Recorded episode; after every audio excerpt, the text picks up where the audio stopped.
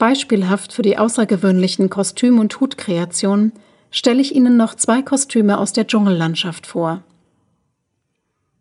Eine Tänzerin stellt eine Lilie dar. Ihr Kostüm ist in knallig schimmernden Grün- und Pinktönen gehalten. Als Kopfschmuck trägt sie ein längliches grünes Blatt, das sich vom Hinterkopf spitz zulaufend nach vorn in das Gesicht biegt. Ihr eng anliegendes smaragdgrünes Neckholderkleid aus Satin hat einen tiefen V-Ausschnitt und einen hohen Schlitz in der Rockmitte. Ab der Hüfte wechselt die Farbe in hellere Grüntöne und endet in einem leuchtenden Grasgrün als lange Schleppe. Höhepunkt des Kostüms ist eine naturalistisch nachgebildete zart-pinkfarbene Lilienblüte in Übergröße. Sie ist auf dem Rücken des Kleides befestigt. Das Pink der Lilie findet sich in ellenbogenlangen seidigen Handschuhen und eleganten Riemchen-High Heels wieder.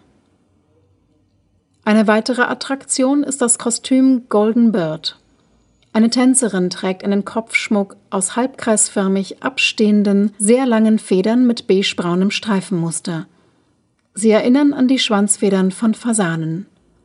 Dazu trägt die Tänzerin einen schulterfreien goldenen Buddy mit tiefem Dekolleté. Dieser ist verziert mit goldschimmernden Fransen ab der Hüfte und an den Oberarmen. Wie Vogelschwingen bewegt die Tänzerin die bodenlangen weiten Ärmel aus halbtransparentem Stoff.